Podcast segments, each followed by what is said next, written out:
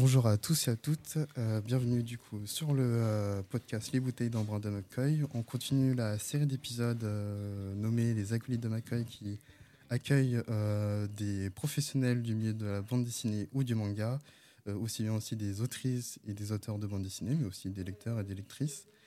Et aujourd'hui, on accueille du coup une nouvelle invitée qui travaille chez Mangitsu, qui je vais laisser se, se présenter. Alors bonjour, euh, moi c'est Carole, Carole Fabre, et donc euh, bah, je travaille aux éditions Mangetsu comme éditrice depuis un peu plus de deux ans maintenant. Alors ça fait, euh, ça fait deux ans, donc tu travailles chez Mangetsu. Alors pour les, hum, les auditeurs et les auditrices qui peut-être ne connaisseraient pas, la, enfin qui ne connaîtraient pas la maison d'édition, est-ce que tu pourrais la présenter un peu brièvement en quelques mots euh, bah oui, bien sûr. Alors, Mangetsu, c'est un éditeur de manga qui appartient au groupe euh, donc lui-même maintenant au groupe euh, Hachette, mais qui s'est lancé dans, dans, le manga en juin 2021, dont les premiers titres étaient Chiroran, Aohashi, et après, par la suite, Tomie de, de Junji Ito. Et donc, c'est un éditeur de manga qui veut un peu généraliste. J'aime pas trop ce terme, mais voilà, qui a, a plusieurs, euh, euh, lignes éditoriales. Et, oui, ça fait un peu plus de deux ans euh, là que, que Mangetsu s'est installé sur, le marché du manga. Et, je, trouve qu'il a, que la maison a trouvé une, belle place auprès des lecteurs. C'est vrai, et tu as, as, levé quelques points dont on va venir un peu plus tard dans le podcast euh, en profondeur, mais avant, euh, j'aimerais un peu explorer ton, parcours de lectrice. Euh, et je voulais savoir bah, notamment comment s'est construit ton rapport à la bande dessinée et au manga, et quelles sont les œuvres qui, notamment, ont, marqué ton, ton, parcours en tant que lectrice? Alors, j'ai commencé le manga, j'avais 11 ou 12 ans. Alors, enfin, en fait, j'ai découvert euh, le manga euh, bah, un peu plus jeune euh, par, comme beaucoup de personnes, je pense, le biais des, dessins animés. donc, comme Ranma 1,5, Fruit Basket, Lovina, mm. quand j'étais quand, quand plus jeune. Et bon, même si à l'époque j'en consommais, mais je ne savais pas que c'était donc, donc des animés et donc que ça venait également de, du Japon et, et issu de, de la bande dessinée. Euh, j'étais une grande fan, par exemple, de Détective Conan. Euh, je pense comme euh, plein de plein de jeunes enfants à la fin de l'école, on, se précipitait voilà, devant, devant France 3 pour, pour regarder les, les, les, épisodes. Donc on va dire que mon entrée en fait dans, dans la culture japonaise, elle a, elle a commencé par, par ce biais. Et vers oui, l'âge de, l'âge de 11 ans, j'ai commencé à lire en fait mes premiers mangas papier parce que j'ai acheté Enfin, mes parents à l'époque plutôt m'ont acheté en kiosque euh, euh, mes premiers euh, Animeland. donc ça a ah été. Ouais, je vois. Les Animeland, les fameux magazines édités depuis. Bah, ça fait pas mal de temps. ouais, je crois que ça fait depuis 30 ans maintenant, il me semble. Oui, depuis 30 ans. Donc, ah oui, ok, d'accord. Tu fais partie de, des, enfin, des sélectrices et d'Animeland. Oui, c'est ça. Et j'ai découvert vraiment, ça a été une, une énorme porte d'entrée en fait dans dans, dans, dans, cet univers. Et, et, euh, donc, à la suite, je crois que c'était d'un article euh, dessus. Alors, même, je, me rappelle même précisément, le numéro, c'était le numéro 10 d'Animeland Extra. Euh, voilà, donc je crois que c'était 2008. Donc, ouais, j'avais 11-12 ans, j'en ai 27 maintenant. Ah oui, pour la petite parenthèse, pour les auditeurs, les Animeland a plusieurs sections de magazines et les extras sont pour les les enfants de 10 à jusqu'à 15 ans, donc c'est les enfants et les ados. Et euh, donc c'est cette section-là qui se centre euh, principalement pour ce type de lectorat. Ouais, tout à fait. Bah, en tout cas, ouais, vraiment, euh, à cette époque-là, je sentais vraiment, même si j'y connaissais pas grand-chose, que les œuvres qui étaient présentées je sais pas, enfin, elle s'adressait vraiment, euh, vraiment à, moi.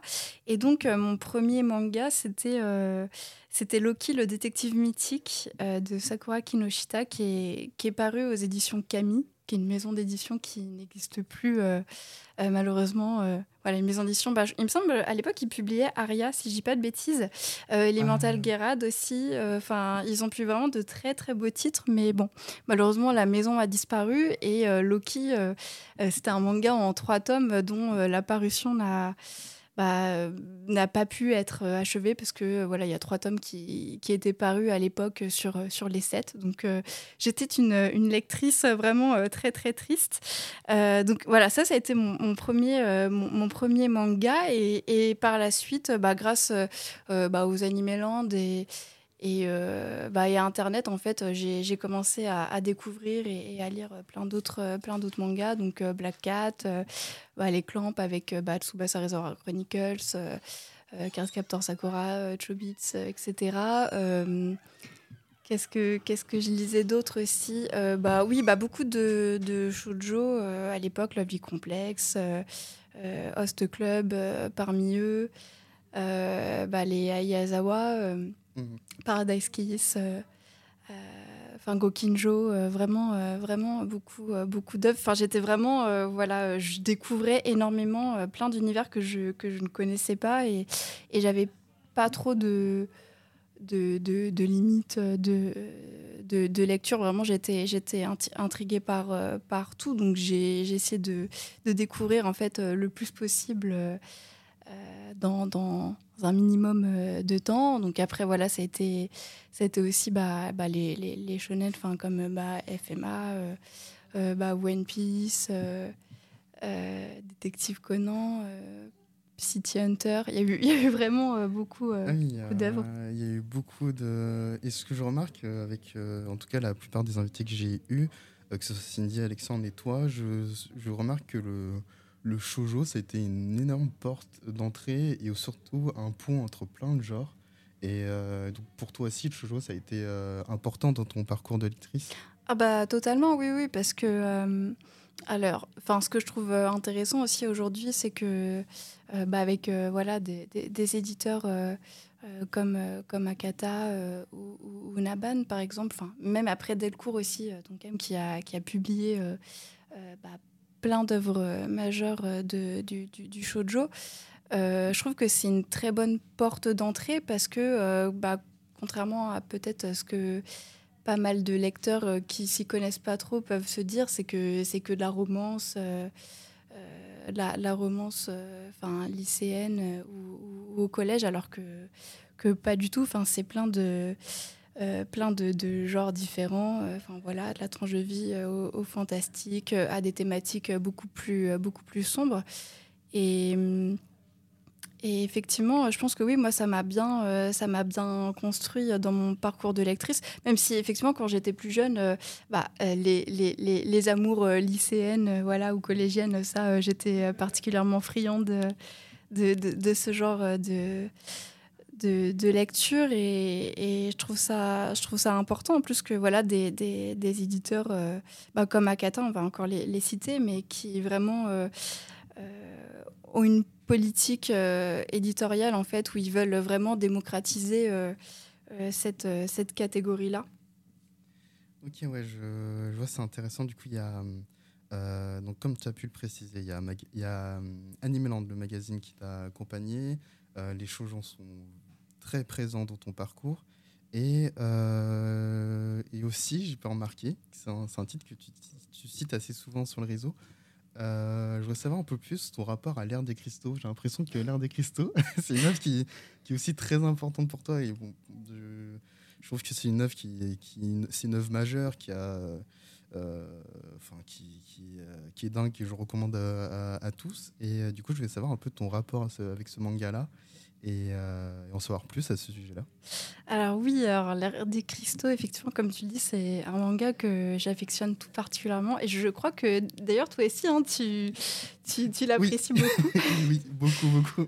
Et euh, oui, oui, alors déjà, L'ère des cristaux, c'est un, manga que j'ai découvert quand, j'étais euh, en master d'édition. Enfin, c'est un, collègue euh, qui est libraire actuellement, qui s'appelle Michael, donc qui n'est pas le propriétaire de la librairie où nous nous trouvons, mais voilà, qui partage le, même, le même prénom et en fait qui faisait un peu sa propagande autour de cette œuvre. En fait, c'était un de ses mangas préférés et je me souviens qu'à l'époque, voilà, il avait réussi un peu à convertir tous les tous les gens euh, de, ma promo euh, à ce manga. Et donc, je suis, euh, je suis tombée, tombée dedans également. Alors, en fait, l'ère des cristaux, avant de le commencer en manga, je l'ai, je, l'ai regardé en, animé.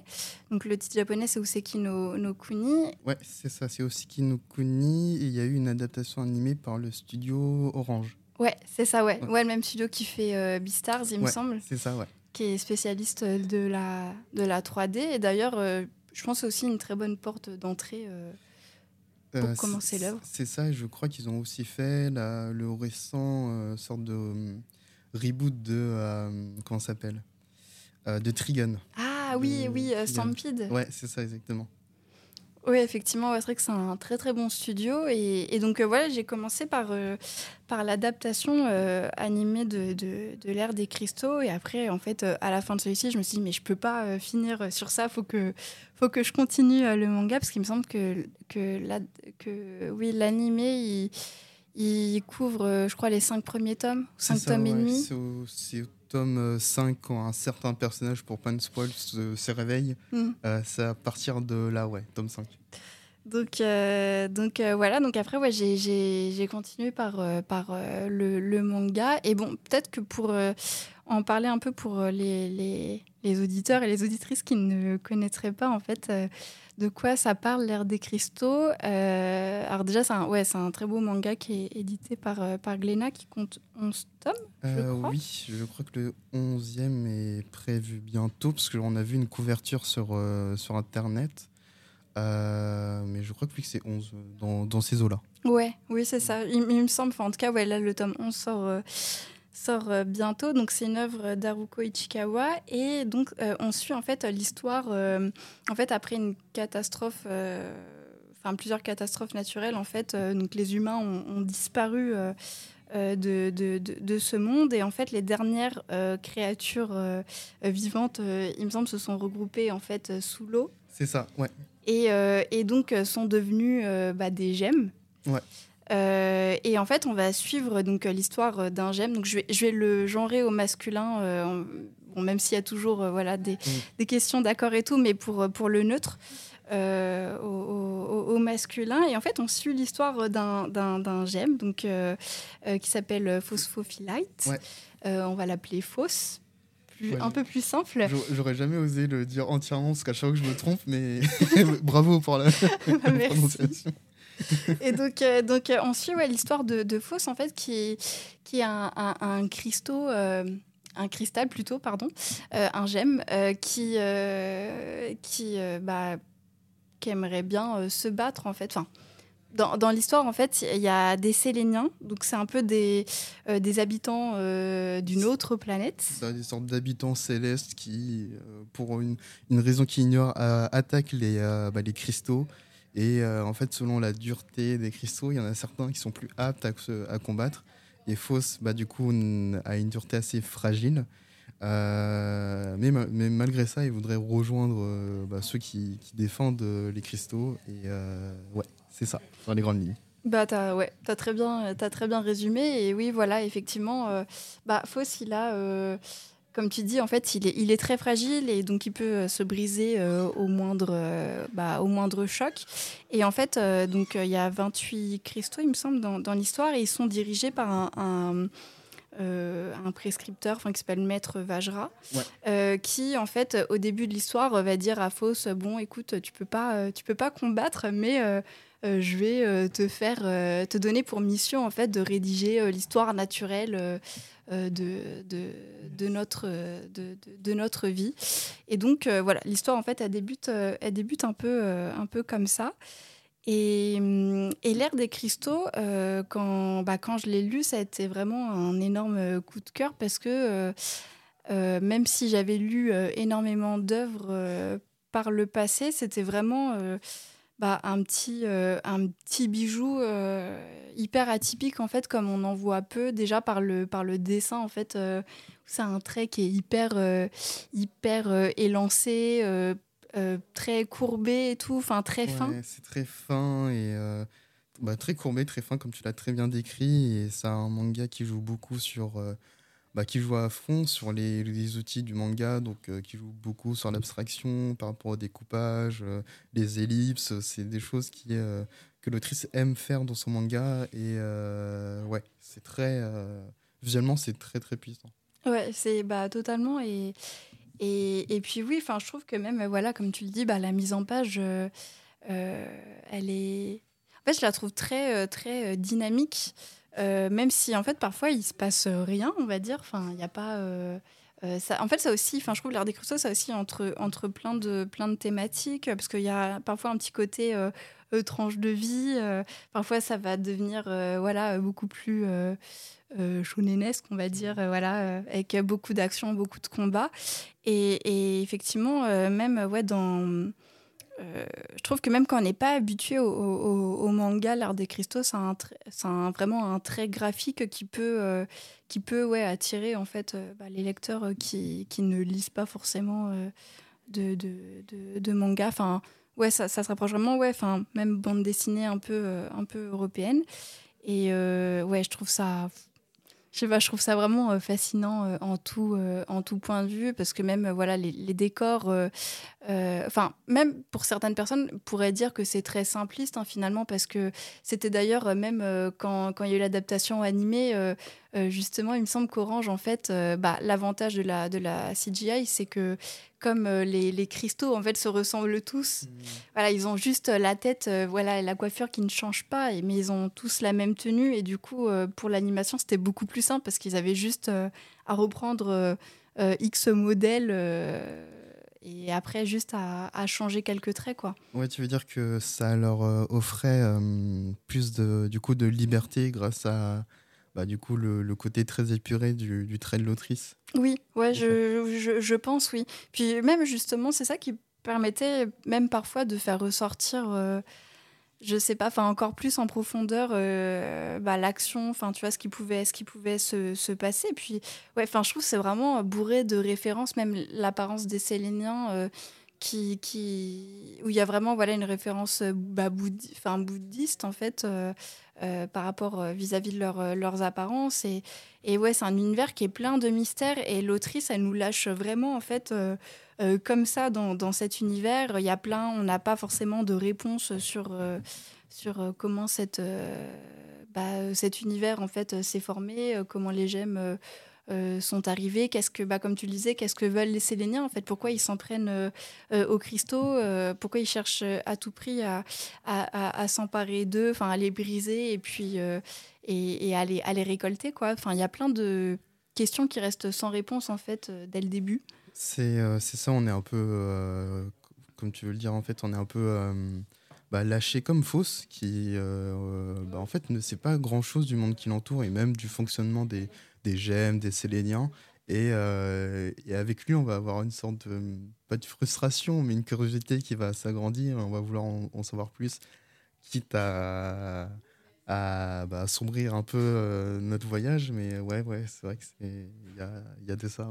Oui, c'est ça. Puis en plus, je trouve que tu vois, c'était un c'était une bonne idée de l'autrice en fait euh, voilà de, de dire bon bah ce personnage je vais lui faire rédiger l'histoire euh, naturelle parce que comme tu le dis euh, effectivement Faux s'y connaît pas grand chose tu vois de, de l'univers qui l'entoure et, et bah c'est une très bonne très bonne mise en scène quoi de, de, le faire de nous faire découvrir en même temps que que lui bah bah tout tout, tout ça. tout, tout, tout, ouais, tout ce... et et oui, j'ajoute que oui, effectivement, avec l'ère des cristaux, euh, euh, bah c'est une publication qui est assez lente. Hein. Je crois que c'est un tome, euh, un tome par an. Ouais, il, me semble c'est ça. Et puis malheureusement aussi, l'autrice a quelques soucis de santé, donc il y a aussi de nombreuses pauses qui ont eu cours au, cours de la publication. Donc oui, c'est une publication qui, qui, qui, est lente, mais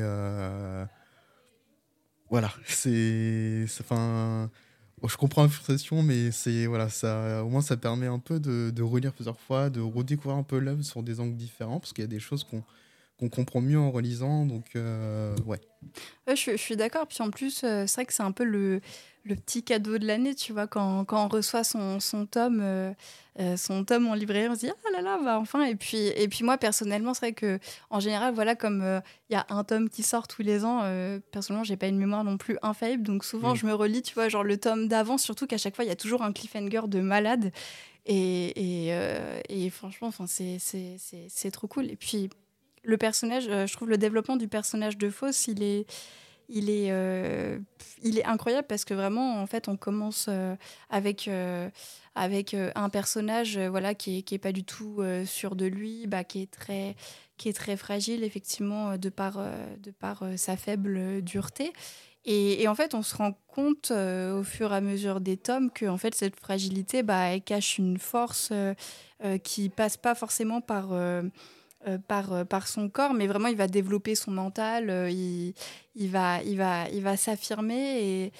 Et, enfin, à chaque fois, il y a plein de rebondissements qui font que, que je trouve que c'est un personnage qui est extrêmement bien développé, comme les autres personnages qui l'entourent avec, avec Cinabre, avec Diamant. Enfin. C'est ça, et puis on, voit même que son état mental influe un peu son ce, dire, son être, euh, enfin son, sa gemme en quelque sorte, et euh, ça se manifeste euh, pas mal sur, sur ses capacités. Et bon, on peut pas en dire plus, sinon on va dire beaucoup de choses. Mais ouais, complètement, oui, tu as relevé un aspect qui est très intéressant sur, sur l'ère des cristaux. Et, du coup, ça me permet de revenir sur un autre point aussi, parce que bah, les shoujo, etc., t'ont beaucoup accompagné. Et ce que je me demandais aussi, surtout, c'est que depuis que tu as rejoint Mangetsu, est-ce que ton, ta vision un peu du manga, euh, du paysage du manga, s'est un peu élargie ou, euh, ou, euh, ou, soit elle s'est enrichie Voilà. Est-ce que ça t'a permis de, voir d'autres horizons? Alors c'est une très bonne question. effectivement, je pense que oui. Enfin, ma, ma, ma vision du manga s'est élargie parce que même si je Enfin, je pense en tout cas que j'ai toujours été une lectrice qui était. Euh, euh, bah, qui, enfin, qui être très curieuse et tout. Je m'arrêtais pas forcément euh, à, à, des genres que, que, que j'aimais. J'essayais toujours un peu de découvrir certaines choses. Enfin, bon, je pense quand même en tant que lectrice, j'étais arrivée à un point où où bah même enfin voilà faut le dire il y a beaucoup beaucoup de mangas qui sont publiés tous les mois et tout une offre mmh, ouais le rythme est très est très effréné. Il y a encore plus depuis quelques années. Donc, euh, il, y a, il, y a, beaucoup, beaucoup, beaucoup de sorties. Oui, c'est ça. Puis en plus, voilà, avec Mangetsu, du coup, on s'est, on s'est rajouté un peu à, à bah, ce, cet inondable tas de, de, de, de, sorties. Mais effectivement, ouais, je pense qu'en en fait, avant Mangetsu, euh, enfin en tant que, en tant que, que, lectrice, euh, je, moi, je me laissais porter euh, surtout. Enfin, j'allais euh, plus vers les choses que je connaissais, que je connaissais déjà, des, des, auteurs et des autrices que je connaissais déjà, ou des, ou des thématiques en fait que que, que, que j'appréciais. et effectivement, avec tout ça m'a permis d'élargir d'élargir ça, parce que bah, par exemple, avant, je lisais beaucoup même si j'aime, voilà, pas forcément non plus réduire euh, aux, catégories, mais, mais voilà, des seinen, enfin, j'allais beaucoup vers les œuvres, euh, entre guillemets, un peu, enfin, pour moi, avec des thématiques qui étaient parfois peut-être un peu plus, enfin, sombres ou, enfin, violentes, enfin, un peu plus, enfin, ouais. oui, un peu plus. mature en quelque sorte, c'est peut-être le, le, mot, enfin mature, sombre. Euh, je cherche un peu le mot qui pourrait, pourrait peut-être un peu illustrer. oui, euh, oui, ouais. bah, oui, mature, oui, c'est ça, ouais, ouais, ouais. Même si euh, je, je, ne dis pas, attention, que, que les seinen, c'est que ça ou autre, parce que voilà, comme bah, dans des shonen ou dans des shoujo, on, on, en trouve, on en trouve également. Mais en tout cas, voilà, je me, je me dirigeais, j'avais un peu ouais, abandonné ce que je pouvais ce que je pouvais lire euh, quand j'étais euh, quand j'étais adolescente et, j'essaie de me diriger un peu vers euh, vers autre chose. Et ouais, en arrivant chez chez Mangetsu, effectivement, ça élargit un peu un peu ma vision parce que déjà bah, je travaille avec plein, plein de collègues formidables. Bah, tout mm. d'abord bah, Sullivan parce que je l'ai même pas mentionné depuis le début quand même. C'est vrai, voilà Qui, est, qui, est, le directeur de, de, de, collection de Mangetsu et qui est bah, le fondateur de, de, Mangetsu quand même. Voilà, je travaille avec, avec Luchisco aussi, qui, bah, qui nous apporte beaucoup, beaucoup de choses. Et à l'éditorial, bah, j'en profite pour leur faire un petit coucou voilà, à Emma, à Nour, à Anaël, qui sont mes, mes, super collègues euh, éditrice. Et enfin voilà, il y a plein de, plein de personnes. J'ai, il y a Marc à la fabrication, Amina au juridique. On a l'impression que je fais une liste de. On, on dédie un, Oscar, je fais une liste de remerciements. c'est, ça. T'es là sur le tapis rouge et. Euh, c'est ça. mais mais j'en, profite parce que en fait, je trouve ça aussi important de dire un peu les. En tout cas, les gens, même en interne, qui, qui travaillent dessus, parce que les lecteurs, souvent, ne euh, se rendent pas forcément compte qu'il y a plein de, de, gens qui travaillent dessus. Alors toi, par exemple, bah, quand tu as reçu euh, euh, Alexandre de Naban, bah, effectivement, c'est une petite maison d'édition, donc euh, bah, ils font beaucoup de choses et tout, juste. Ouais, juste avec deux. personnes, c'est ouais, assez impressionnant. Effectivement, ouais, c'est hyper, c'est hyper impressionnant. On va dire que chez Mangelsu, on a la chance d'être d'être beaucoup euh, plus de personnes euh, euh, en, interne. Et évidemment, en plus, heureusement qu'on travaille avec, avec aussi plein de prestataires en externe. Voilà, bah, les, forcément, il ne faut pas les oublier quand même, les traducteurs. Oui, comme Miyako Sokong, ce, type de, oui, de, personnes. Oui, voilà, c'est ça. Ouais, voilà, bah, ouais, comme Miyako, voilà, traduction. Bah, là, bah, par exemple, là, Oshi, le jardin des filles, j'ai vu que c'était traduit par Alexandre Fournier, bah, avec qui on, on travaille également. Donc, euh, ouais, bah, les, traducteurs, les traductrices, euh, bah, les lettreurs, euh, les, let les, les lettrices. Oula. Ouais, les lettreurs. Les lettreuses, oh là là, je n'arrive plus à parler. Lecteurs, lectrices. Pardon, les, voilà, les lettreurs et les lettreuses. Excusez-moi pour cette, ce, ce, lapsus. voilà, bah, les, les, les correcteurs, les, correctrices, enfin, je veux dire, c'est aussi, franchement, c'est grâce à eux qu'on a, qu'on a euh, bah, nos mangas qui, qui arrivent euh, aussi euh, en, librairie. Bon, puis après, il y a plein d'autres personnes, mais ça serait beaucoup trop long. Et là, je pense que j'ai déjà fait une, assez longue liste. mais voilà, en fait, tout ça pour dire que effectivement, déjà, moi, les gens avec qui je, je travaille au quotidien, en fait, bah, m'élargissent en fait, enfin moi-même en fait, ma, ma, ma vision des, des, des, mangas qui sont publiés parce que euh, en tant que lectrice, il y, y, a des œuvres que j'ai découvertes par le bien de Mangetsu euh, où honnêtement, j'y serais peut-être pas forcément allée euh, comme ça en librairie. Et en fait, en les lisant, j'ai une. Enfin, parfois, c'était une claque incroyable et je me disais, mais c'est c'est fou.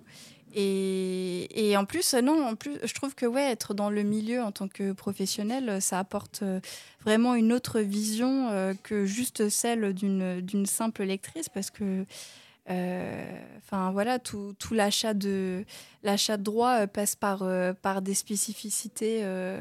Enfin, et des contraintes particulières qu'il faut, qu'il faut prendre en compte.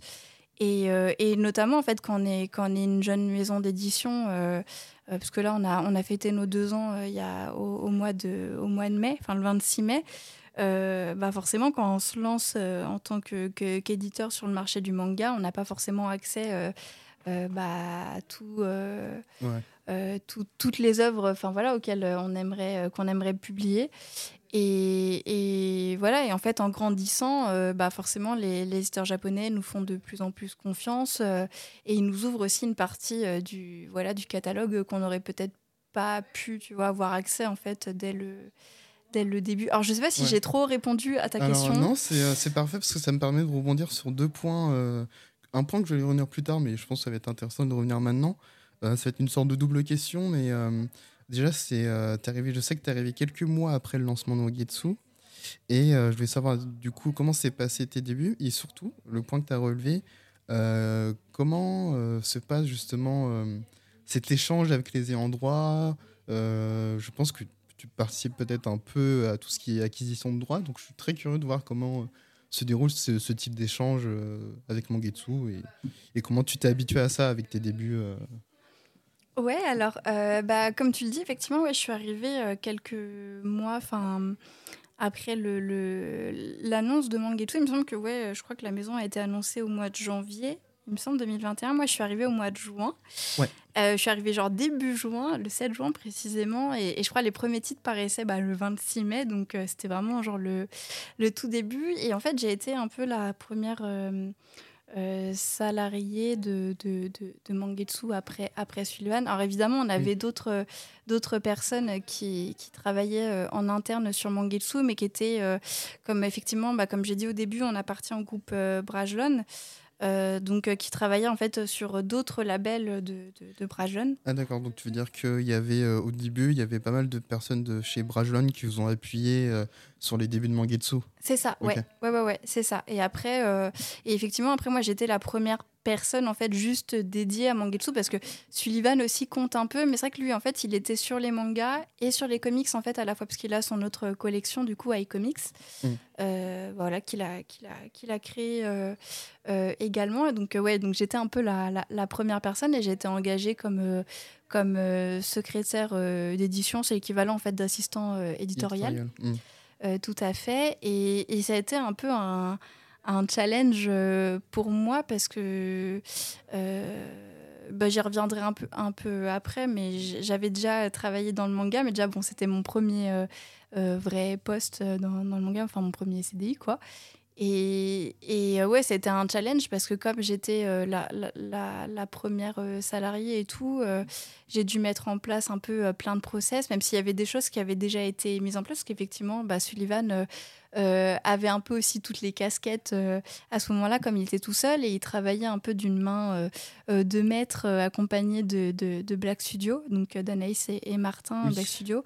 Donc voilà, un studio qui, qui regroupe traducteurs, lettreurs, adaptateurs, enfin voilà, et, en fait, euh, bah, qui sont là depuis. Euh, et graphistes également aussi, parce que euh, Spade en fait partie. Ouais, c'est ça, Spade, exactement, je pensais à ça. Donc c'est vraiment un sorte de petit collectif de, de graphistes, traducteurs et et lectrice et lecteur. c'est ça. C'est ça. C'est ça. Et, et euh, donc, ouais, bah, ils étaient là dès le début, ils le sont, ils le sont toujours. Donc, vraiment, leur en remercie parce que, enfin, vraiment, voilà, moi, ils m'ont, ils m'ont aussi beaucoup, beaucoup appris. Et, et ouais, effectivement, ça a été un peu, ouais, comme je disais, un, challenge parce que. il a fallu mettre en place plein de, plein de process. Euh, à l'époque, quand je suis arrivée, je crois qu'on avait 25 titres qui étaient prévus en 2021. Et donc, en fait, moi, mes tâches, euh, parce que peut-être certains ne savent pas. Alors, au début, j'étais secrétaire d'édition et je suis passée après. Euh, euh, et éditrice. Euh, mais, euh, mais en fait, chez Mangetsu, enfin, je pense comme dans plein de maisons, chaque maison un peu a son fonctionnement, mais au service éditorial, en fait, on fait, on fait beaucoup, beaucoup de choses. bah, alors évidemment, on s'occupe bah, de tout le suivi éditorial, en fait, de toutes les œuvres qui sont, qui sont publiées. Donc, bah, voilà, l'accompagnement des, des, traducteurs, des lettreurs, des, des, des adaptateurs. Euh, on, établit en fait des, des plannings sur euh, des rétro-plannings sur Excel. Il faut pas avoir peur euh, des dates, quoi. parce que le monde de l'édition n'est que deadline. mais oui, oui, on, fait, on fait des rétro-plannings. chez Mangetsu, qu'est-ce qu'on fait d'autre? Bah, Évidemment, on relit toutes les œuvres qu'on publie. On les relit plusieurs fois. Souvent, on, est, on est plusieurs personnes. On a un peu comme là, on, a, on est plusieurs au service éditorial, on a, on a une éditrice à peu près par titre, quoi. Enfin, chacune, chaque éditrice. Je vais parler au féminin parce qu'on n'est que des, on est que des, que des, que des filles. Après, on a, on a euh, Lucisco, lui qui est qui est rattaché à l'édito, mais du coup, lui qui s'occupe de la partie euh, graphique. Euh, mais voilà, en tant que. Ouais, on est. Donc, chaque éditrice un peu a, a, ses, différents, a, ses, a ses différents titres. Et euh, donc, euh, oui, on s'occupe voilà, du suivi éditorial, donc euh, des, relectures, des corrections. on, s'occupe de donner une date un peu à tous les prestataires, de la, bah, la, la, faire respecter. On recrute également bah, différents, différents prestataires. Qu'est-ce qu'on fait? On s'occupe, bah oui, du contrat, voilà, des, des, du suivi des contrats, que ce soit des traducteurs, mais aussi des contrats avec avec le Japon. Il y a également bah, tout le suivi avec les ayants droit pour, euh, bah, je sais pas, la validation euh, des couvertures, des jaquettes, euh, du colophon. Le colophon ou l'ours, parfois, ça a des noms différents. C'est la page de crédit qu'on voit tout à la fin. Qui est chez nous, c'est qu'elle est assez longue parce qu'on met un peu. oui, il y a tous les prestataires, bah, il y, a, y, a vous, il y a vous-même et parfois aussi il y a ceux qui font les par exemple, surtout dans les Junji Ito, il y a ce qu'on appelle des préfaces et des post-faces, c'est ouais, ça? c'est ça. donc il y a aussi bah, les noms de ceux qui participent à ces, écrits-là, donc c'est assez chargé en soi comme, oui. comme partie. Oui, oui bah, comme je disais, ouais, effectivement, ça, il y a énormément d'intervenants qui, bah, qui qui, qui, qui, interviennent quoi. Euh, et, effectivement, euh, oui, donc avec le Japon, voilà, on est, on est en lien avec eux. Euh, pour voilà donc je disais oui bah, validation du colophon bah, la couverture et les jaquettes parce que toutes les couvertures et toutes les jaquettes sont validées par les japonais hein. si un éditeur fait paraître un manga bah, sans validation là il peut voilà s'assurer d'être euh, blacklisté, ou en tout cas, je, je pense d'avoir de, de, quand même de très grandes remontrances par, euh, par le partenaire japonais, parce que ce qui est normal, hein, c'est que ça, soit approuvé. Et, je devine qu'en plus, ça peut aussi euh, porter préjudice à, même aux éditeurs de manière générale, parce que les, je pense que les endroits tiennent à ce, cette relation de confiance. Donc, c'est bah, e, effectivement, oui, même, euh, même en plus, je, pense d'autant plus quand c'est avec euh, des petits éditeurs japonais voilà, qui n'ont euh, pas forcément l'habitude de, de, travailler avec, avec l'étranger et qui, et qui peuvent collaborer voilà, avec un éditeur français. Bon, comme tu le dis, si s'il y a des choses qui ne sont pas respectées, ça peut, ça peut leur donner une, mauvaise image euh, globale. Et bon, c'est dommageable. Donc c'est pour ça qu'il faut, il faut respecter, euh, respecter ce genre de, de, de, de process euh, au, maximum. De toute façon, on leur doit, enfin, on leur doit bien ça. Hein. C'est de là d'où viennent les œuvres. Donc c'est quand même important qu'ils aient un droit de regard. Et, et c'est et, et, parfois, ça peut ouais, entraîner des discussions hyper intéressantes parce que les éditeurs japonais peuvent se dire bon, bah, pourquoi vous, vous avez voulu euh, euh, bah, soit proposer euh, ce titre-là en français, en anglais ou, que sais-je, différent du titre d'origine. Pourquoi vous voulez proposer une, couverture alternative par rapport à nous, ce qu'on a pu faire? Enfin, il y a, y a, vraiment des échanges avec le Japon qui sont, qui sont hyper intéressants et euh, et, voilà. Puis moi, je trouve d'un point de vue professionnel, on apprend aussi énormément de choses parce que le Japon, c'est un pays qui est, voilà, tout est très bien cadré et, mm. et du coup, ça nous pousse nous-mêmes à, à l'être, euh, à l'être d'autant plus. Et je pense que dans un service comme, enfin, un service éditorial, en général, les gens qui, qui travaillent, bah, comme dans tous les services, mais je veux parler juste de ma, de ma tambouille. Mm. mais voilà, souvent, nous, le but, c'est d'être rigoureux le plus le plus euh, possible. Et voilà. Et donc, euh, bon, bah, chez Mangelsu, euh, on, fait, on fait beaucoup de, beaucoup de choses. On a vraiment un œil sur bah, voilà, toutes les couvertures.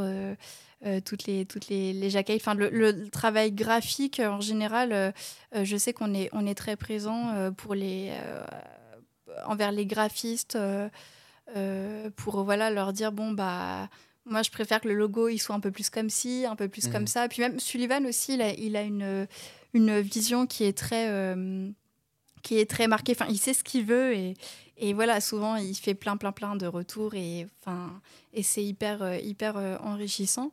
Donc ouais, on fait, on fait beaucoup de choses chez, chez Mangelsu. ouais, le marketing aussi.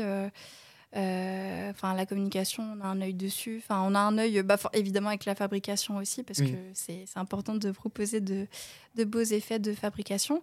Et euh, pour euh, parler, par, enfin, pour revenir sur ta deuxième question par rapport à l'acquisition des titres, alors, bah, oui, alors oui et non, parce que Sullivan, moi, me dit à chaque fois, Carole, n'hésite pas à proposer des titres.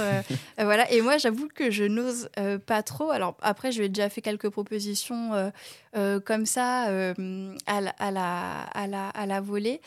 Et bon, bah, parfois, ça se, ça se concrétise pas, pas forcément, mais c'est vrai que, bon, en tout cas, Sullivan n'est pas du tout réfractaire, au contraire, il encourage. il n'est pas fermé à, l'écoute de propositions de titres. Je pense que pas que toi, mais aussi ça peut être Luchisco, Nour, peut-être même d'autres. Enfin, Je cite les noms de, de, ceux que je connais, évidemment, mais voilà, il n'est pas refermé à des propositions de, de l'équipe. Oui, oui, tout à fait. Oui, oui. Bah, je pense que là. Euh, euh, là, peut-être bah, celui qui a proposé le plus de titres, en tout cas qui était ouais, euh, qui en, oui, bah oui, qui en proposait le plus, c'était bah, c'était Luchisco effectivement parce que il est arrivé il est arrivé l'année dernière parce que Luchisco donc du coup il a hum, il a peut-être qu'il viendra un moment. Hein, je, ah oui, ne sais pas. Moi je, je, le dis ici, il, est, il, est, il est bienvenu au podcast. Donc, moi, je suis, chaud. mais, mais effectivement, oui, Lucisco, ouais, il, a. Nous, d'abord, il a d'abord commencé par travailler bah, en freelance, en fait, comme sur des titres comme, comme All Free euh, All Free, puis après bah, euh, Golden Guy, et là, Deep Enfin, il, il, a commencé en fait comme, euh, comme prestataire euh, externe, et puis après, en fait, il est devenu salarié de Mangetsu. Et ouais, c'est effectivement lui qui propose plein de, plein de belles œuvres, enfin voilà, notamment qui sont propres aussi au, au, Furio. Parce que moi, j'avoue que c'est quelque chose que je connaissais pas et que j'ai appris en fait à connaître, bah voilà, en le côtoyant, hein, comme je disais, en fait, en côtoyant plein de personnes et tout, on, on élargit en fait son son, son, son champ euh, de, de, lecture et même de connaissance en fait d'œuvres euh, euh, de, de, de, manière générale. Donc je pense que pour le, pour le moment, c'est Lucisco qui, qui est apporteur de, de, de, titres. moi, j'avoue, j'essaye juste de me, de, de, me pousser un peu plus pour, mmh. pour, pour le faire.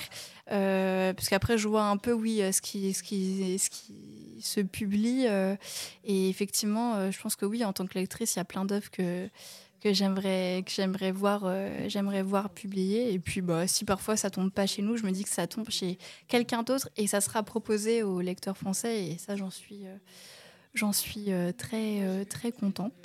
Ok. Voilà. Bah c'est ouais, c'est vachement intéressant. C'est et ça me permet de euh, sur un autre point, parce que bah, du coup, euh, comme on l'a dit plus euh, avant, donc tu es arrivé quelques mois après Mangetsu, tu as eu ce côté-là, ça, devait être, ça devait être vachement impressionnant, je pense, d'avoir toutes ces missions à faire dès le début. Et je me disais, bah, du coup, ça fait deux Japan Expo, mhm. deux Angoulême. un seul. un seul Angoulême, ouais, c'est ça, un seul Angoulême. Du coup, je me disais, bah, quand tires-tu en fait de ces bah, de tout ça et comment tu, enfin, comment tu observes l'évolution de Mangetsu euh, depuis? Euh, Parce que bah, de Japan Expo, c'est pas rien. Euh, et Angoulême, je pense que tu reviendras un peu dessus, mais voilà, c'était quelque chose. Donc, ouais, que, qu'en tires-tu un peu de, ah, tout ça? bah, Alors, effectivement, ouais, ça a été des expériences euh, incroyable, franchement, à, faire parce que, effectivement, bah, là, notre premier. Euh, euh, premier festival du coup donc c'était Japan Expo l'année dernière donc 2022 et c'était vraiment enfin on était super content d'avoir quand même une place dans ce festival qui est bah, hyper emblématique du, paysage du paysage éditorial et paysage français tout court quoi enfin de la culture euh, et effectivement, euh, déjà juste en tant que, en tant que professionnel en fait euh, de l'édition, je trouve ça hyper important en fait d'avoir bah, d'être dans ce festival là parce que on n'a pas forcément nous bah, l'habitude de rencontrer bah, les lecteurs en fait mmh. Les lecteurs de de, de, de, manga et déjà ouais en tant que professionnel on est super content d'avoir là un retour direct avec bah, avec les lecteurs parce que c'est grâce à eux quand même qu'on existe et, parce que après, euh, effectivement, euh, euh, tout au long de l'année, nous, on a juste bah, des chiffres de vente ou alors on a les retours des libraires. Des, quelques retours des libraires et aussi des réseaux. c'est ça. Je pense que ça, mais. ouais, Des, des, réseaux, des réseaux sociaux également aussi, mais c'est vrai que c'est c'est des retours. Enfin, qui sont hyper importants pour nous, mais, mais parfois qui, qui qui, euh, comment dire, qui qui vont pas euh, refléter la réalité parce que parfois sur les réseaux sociaux euh, on peut avoir un enthousiaste des lecteurs qui est qui est bah, très présent en fait et en fait mmh. une fois qu'on a les chiffres de vente on se dit ah bah en fait peut-être enfin on s'attendait pas forcément à ça quoi c'est ça c'est très présent mais tu veux dire que c'est pas bah, ce qui est logique en soi qui est pas représentatif de la réalité enfin de l'entièreté, je dirais. Parce que les, réseaux sont là, les retours sont là, c'est quelque chose de réel, mais euh, par rapport à ce qui se passe en dehors, c'est des choses que vous n'avez pas forcément en retour hors festival. Euh, ouais. Oui, oui, c'est ça, oui, oui, ouais, vraiment, en plus, oui, d'avoir le contact avec les lecteurs. Euh, c'est vraiment bien. Et puis, oui, souvent, en plus, bah ouais, l'éditeur, il a ses chiffres de vente et, et, même si, oui, on a, on a le retour des, des, des, libraires, parce que de toute façon, après, parfois, ça peut aussi se jouer de, de, de malchance. Hein. De toute façon, il y a plein de critères qui font que un titre, parfois, ne va pas ne va pas marcher. Hein. Parfois, c'est juste le moment où il est sorti, il n'est pas sorti au bon, au bon euh, moment. Enfin, voilà, je prends, bah, je prends par exemple l'exemple dans notre catalogue euh, euh, de, de, de, Junji Ito, bah, chez nous qui marche, qui marche très très bien, alors qu'à l'époque, quand c'est sorti chez Delcourt Tonkam, alors c'était comme des. Enfin voilà, c'était, c'était, c'était quand même. c'était pas un four ou quoi que ce soit, mais c'était une sortie qui était quand même beaucoup plus discret, enfin des chiffres qui étaient de vente qui étaient beaucoup plus discrets qu'à l'heure actuelle. Ouais, c'était plus discret. Ça trouvait pas forcément son public et, euh, et même on peut même comparer euh, mhm. parce que l'auteur était déjà venu à Angoulême euh, il me semble que c'était en 2015 ou quelque chose comme ça et même quand tu vois son arrivée en 2015 où c'était aussi très discret je crois que même lui avait décrit que c'était pas vraiment une super expérience qu'il a eue et que tu vois bah, il y a quelques années bah, son arrivée à Angoulême par Mangetsu c'est le jour et la nuit.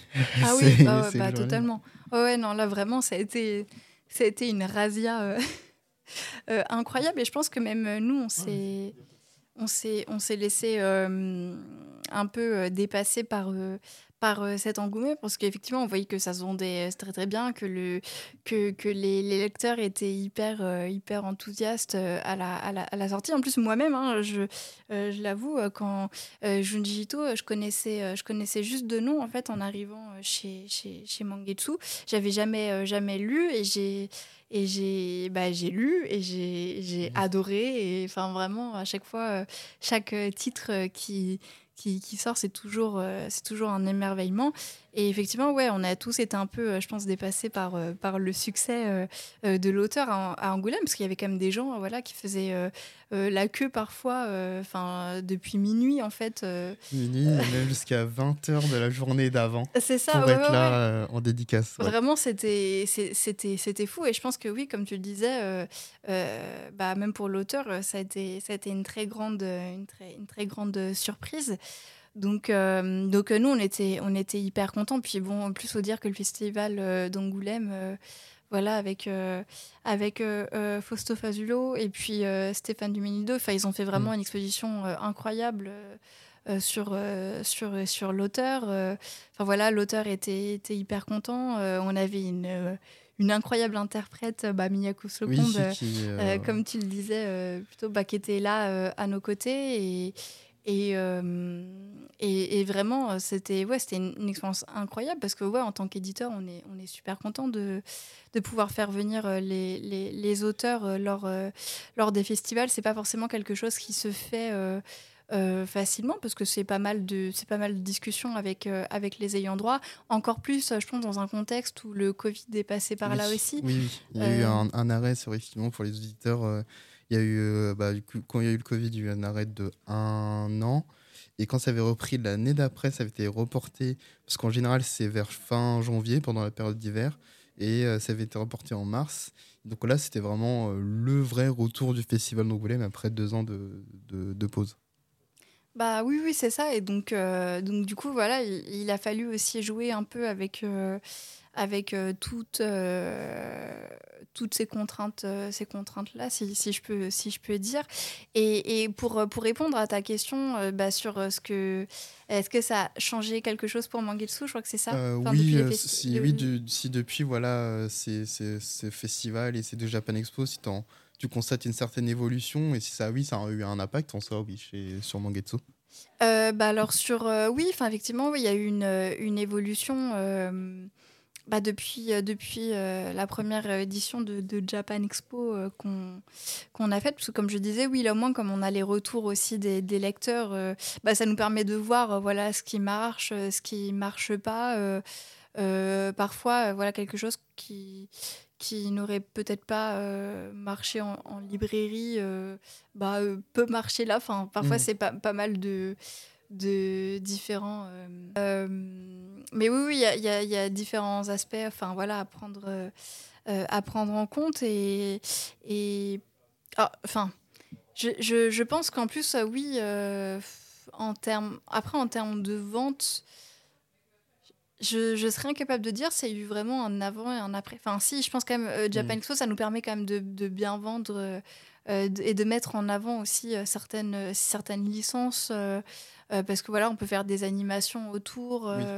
Euh, qui peuvent parfois être un peu plus euh, euh, difficiles d'organiser en librairie, parce que bah, si on pouvait, on organiserait dans toutes les librairies, mais bah, ça, coûte, ça coûte de l'argent aussi et, et, du temps, évidemment. Et au moins, bon, l'avantage des, festivals, c'est que ça permet de concentrer vraiment en un seul endroit. Ouais, mm. voilà, c'est ça.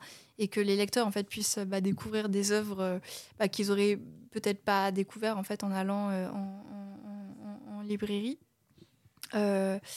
Mais, euh, mais oui, après, euh, euh, je pense que c'est. Enfin, oui, ça permet de.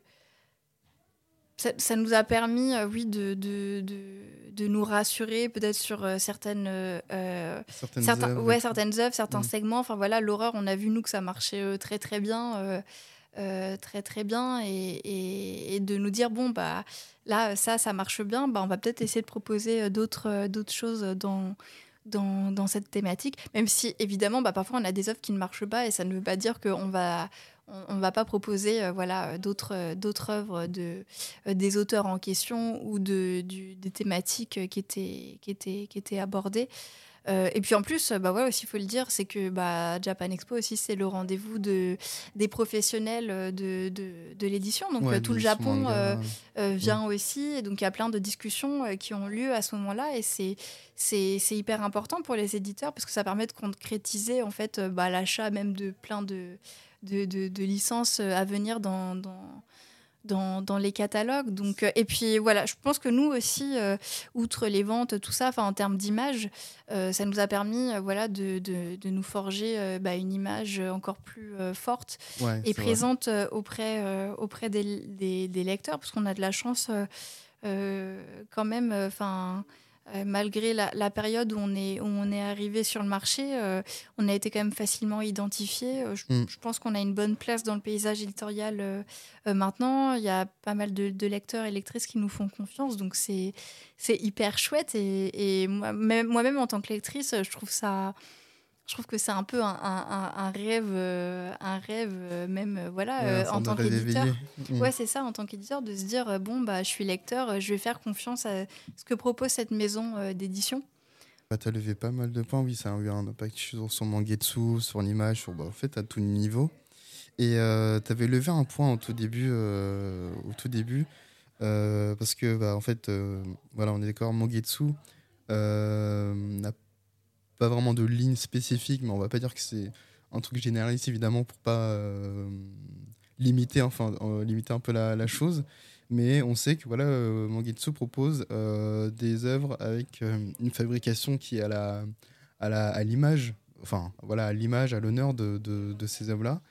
Et je vais savoir comment tu pourrais un peu décrire ce choix qu'a eu Mangetsu et si tu constates une certaine évolution au niveau éditorial, euh, parce que là, euh, il y a eu récemment l'annonce de la collection Coten. Coten.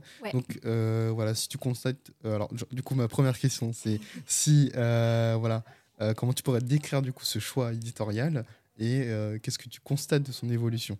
Ok.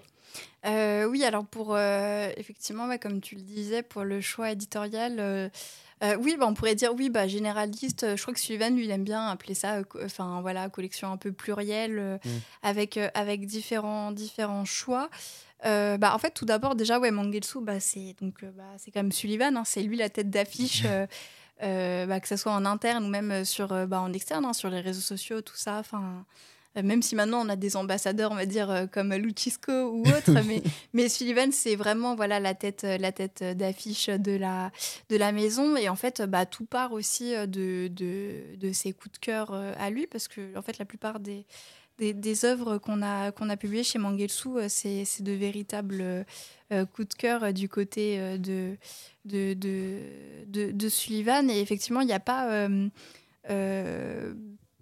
on n'essaye pas de, de, se limiter en fait euh, à des genres en particulier, même si euh, même moi je le regrette, on n'a pas non plus euh, énormément par exemple de, de, de shoujo dans, mm. dans le catalogue, mais ça, comme Sullivan aussi le dit, c'est que lui, il il, s'y connaît, il s'y connaît pas très bien, ou alors effectivement il y a aussi même d'autres éditeurs hein, qui font qui font ça très très bien. Mm. donc donc on peut pas on peut pas tout proposer, ou alors aussi chaque chose vient euh, vient euh, en son temps, mais ça, j'y bah, reviendrai un peu, euh, un peu après. mais oui, effectivement, enfin Mangetsu s'est lancé avec avec plusieurs collections. Enfin, il y a eu donc la collection Life, donc Shonen, bah, Seinen et Junji Ito. On a commencé par, par ça. Après, il y a eu la collection Tetsuhara. Euh, et, euh, et, oui, bah, pour revenir un peu sur, chaque, euh, sur chacune de ces, de ces collections, même si elles ont un, un, nom bien défini, même si effectivement Life c'est peut-être un peu plus presque fourre-tout, j'ai envie de dire, mais enfin un peu plus vaste comme, comme dénomination. Euh, mais euh, voilà aussi, on a, si ça a assez long aussi de collection, je sais que ça peut, ça peut faire euh, grincer aussi pas mal de, de, lecteurs. Et enfin, ça, moi, je l'entends, j'entends tout à fait. Après, voilà, faut bien aussi des noms pour que ça soit identifié en librairie. Mais, mais effectivement, oui, en proposant aussi bah, ces collections, il y avait vraiment une volonté en fait d'aller vers des œuvres bah, au aux thématiques, euh, enfin ou voilà des choix euh, euh, qui, sur, sur lesquels peut-être tout le monde ne serait pas allé. Hein. Par exemple, c'est vrai que commencer comme éditeur de manga avec un manga de foot euh, là qui compte euh, Aoashi, donc qui compte euh, plus de 30 tomes à l'heure actuelle, ou avec Chiroha, non, pareil, là, qui s'est fini en 36 tomes. je pense qu'effectivement, quand tu es un nouvel éditeur de manga, tu te dis ouf, bon, c'est un peu, c'est assez risqué. C'est assez risqué, oui. C'est assez, assez risqué, effectivement, mais mais effectivement mais c'était enfin ouais un choix euh, assumer aussi euh, de la part de Sylvain de se dire euh, bon bah le manga de foot, les mangas de samouraï, ça marche pas non plus très bien en France. et là, il a vu, voilà, avec, avec, avec Aoashi, avec Chiroran, avec d'autres titres après par la mmh. suite, que voilà, il y avait un potentiel bah, commercial qui était, qui était très présent. De commencer en fait par, par ses œuvres et après oui par rapport à la fabrication, euh, par rapport à la fabrication, euh, c'est, enfin, le, le, manga, bah, de toute façon, il faut que ça reste accessible et tout. Mais je pense qu'en tant que, en tant, on, est éditeur, mais on est lecteur euh, avant tout, donc on aime bien avoir des, des beaux objets et le fait de travailler aussi à Brajlon. ça a apporté aussi cette, ce savoir-faire et cet amour aussi un peu du, du beau livre. Euh, qu'on voulait aussi retranscrire dans, dans, dans, le manga. Et, en fait, voilà, la fabrication, euh, bah, déjà, ça a commencé par euh, bah, juste même la collection Junji Ito, où, où, là, c'était vraiment une fabrication bah, très soignée, enfin vraiment, voilà, qu'on donne un aspect beau livre, donc un peu plus cher qu'un manga, qu'un manga classique, parce qu'on est, on est, on tourne autour des, des, des 20 euros. Euh, mais euh, voilà, avec euh, des effets de, fabrication quand même qui puissent, qui permettent aussi d'identifier la collection auprès, auprès du, lecteur. Enfin, et, mettre vraiment à l'honneur l'auteur aussi qui a été bah, longtemps un peu boudé dans le marché. Quoi. Bah, c'est ça, oui, oui, voilà, lui faire retrouver un peu ses, lettres de noblesse, que Junji Ito, enfin avant d'être d'être d'être un, un, mangaka, enfin un spécialiste de l'horreur, enfin même avant de juste d'incarner en fait euh, euh, l'horreur, euh, bah, il, a une place qui est prépondérante dans l'univers du manga. Donc, comme un peu avec Tetsuhara, ça, c'était aussi un peu, voilà, je parle aussi un peu au, nom de Suvan parce que bah, ça a été fait aussi, c'était des choix qui ont été faits avant que, que j'arrive. évidemment. Mais c'était une volonté de, de, de, de, faire briller en fait ces, ces, ces, ces deux auteurs qui, qui, qui avait peut-être une, place, enfin en tout cas, voilà, qui était, euh, enfin qui pouvait euh, de proposer euh, des, des, des, des, auteurs qui, bah, qui avaient leur place en fait dans, dans le dans, dans, dans, le paysage éditorial. Et pour Junji Ito, ouais, bah, c'était un choix de beaucoup de choix de avec avec bah, les fabricants. voilà, on avait Axel là qui qui, qui est partie vers d'autres Mhm. horizons, mais ça a été elle, l'in- l'in- l'investigatrice euh, euh, de, au service fabrication et tout, voilà, qui a, travaillé sur, euh, sur tous les, tous les Junji Ito. Euh, et voilà, de proposer plein d'effets de fabrication, une dorure, euh, euh, un pantone. euh, bah, comme tu disais, voilà, av- avoir un appareil critique avec euh, une post, euh, une postface et une, pré- une préface. Donc les, les postfaces euh, toujours de, de Morolian euh, qui, qui sont incroyables, hein, vraiment. Ouais, euh. Qu'on embrasse, hein, qui Oui. fait euh, beaucoup de. Euh, sur les réseaux, vous pouvez la suivre sur Twitter notamment, elle fait beaucoup de threads euh, sur l'univers euh, autant jeux vidéo ludique que, euh, que culturel de manière globale. Je sais que récemment, elle écrit dans un magazine qui s'appelle Immersion, centré sur le jeu vidéo, et elle fait bah, du coup ces fameuses post-fesses sur, sur le Ito, et on l'embrasse parce qu'elle fait vraiment un très très bon travail. Oui, ouais, vraiment un, gros bisou elle parce qu'elle fait, elle fait un taf de dingue et en plus à chaque fois, euh, vraiment, enfin même en ayant lu euh, l'œuvre, euh, quand on lit ses analyses, on se dit ah ouais, j'avais pas vu toute cette dimension là. Enfin voilà, vraiment, elle est incroyable et effectivement, ouais, en plus on bosse bah, là toujours aussi avec Black Studio avec Anaïs et Martin, donc Martin qui est au lettrage et Anaïs qui est à la, traduction et, bon, ils font vraiment un travail d'orfèvre. à chaque à chaque à chaque tome. Euh, et donc euh, oui, voilà, ça semblait ça semblait hyper important euh, de, proposer bah, un bel écrin pour pour pour cet auteur. Et effectivement, on a essayé de faire de même aussi avec donc avec euh, avec Keiji, Soten Noten et puis là dernièrement Ikusanoko. Euh, en voilà avec bah au niveau de la fabrication c'était bah pour Soten et Keiji c'était du papier de de, de, de création, du Mhm. pantone. Euh, Ikusanoko, on a fait péter la dorure. Euh, là, je pense qu'en général, euh, il est, il est très visible en librairie, surtout que bon, Tetsuhara, lui, avec les couleurs, euh, Ouais, comme j'ai envie de dire, c'est très disco, quoi. Ouais, ouais, c'est vrai. C'est très lumineux, c'est très... ouais, c'est vrai que tu les vois les titres. euh. ça c'est clair. Il y a même un, un petit côté kitsch, même, qui est assumé et tout, et voilà que qu'on aime, qu'on aime beaucoup en, en- en interne. Et effectivement, oui. Enfin, je je l'ai, pas dit. je m'excuse parce que je m'éparpille peut-être beaucoup, mais effectivement, la fabrication aussi, bah, ça passe par euh, bah, le logo, euh, par, euh, par, le, logo. et, et Spade nous fait un travail formidable sur les Junji Ito. Euh, de, de manière générale et même sur bah, même les titres mangetsu parce que euh, là euh, euh, Luchisco du coup travaille euh, travaille avec nous depuis l'année dernière mais c'est vrai que la majorité des, des logos bah, on les doit on les doit à Spade bah, qui nous a toujours proposé voilà de, de, de très belles de très belles choses et ça pour le coup je sais que nous on est Mm. euh, je pense que parfois on, on lui a fait tourner la tête plus d'une fois parce que on était très euh, très critique et, et comme je disais Sullivan sait où où il veut aller et donc euh, s'il faut refaire euh, voilà un logo 50 fois il n'hésite pas à le à le à le faire savoir et, et oui, après aussi pour revenir sur, sur la collection euh, euh, Life, par exemple, voilà, il y a plein de, plein de très beaux titres dedans. Alors malheureusement, c'est pas la collection qui marche le plus. Ouais. Euh, on, est, on est un peu triste et tout parce que euh, là, je vais citer ma collègue Emma, euh, justement, qui est éditrice sur euh, PACA ou Les enfants d'Hippocrate. Euh, moi, qui sont deux titres que j'affectionne tout particulièrement. C'est- mes, œuvres de cœur chez Mangitsu, Ouais. personnellement. Surtout Paka, que je trouve sublime pour mille et une raisons. Euh, et les Hippocrates aussi, parce que j'avais plutôt bien aimé euh, son, son œuvre précédente qui est éditée chez euh, Vega. Ouais, le bateau de Thésée. C'est ça. Et euh, donc, ouais, les deux, c'est vraiment mes, mes petits chouchous, vraiment. Et ça me fait un peu mal de savoir que ouais, ça, ça marche pas forcément bien. Bah oui, oui, oui. Après, euh, c'est vrai que, bon, malheureusement, un peu pour les, les mangas euh, tranches de vie, euh, je- c'est vrai que c'est assez rare que, que ça. Que, que... Enfin.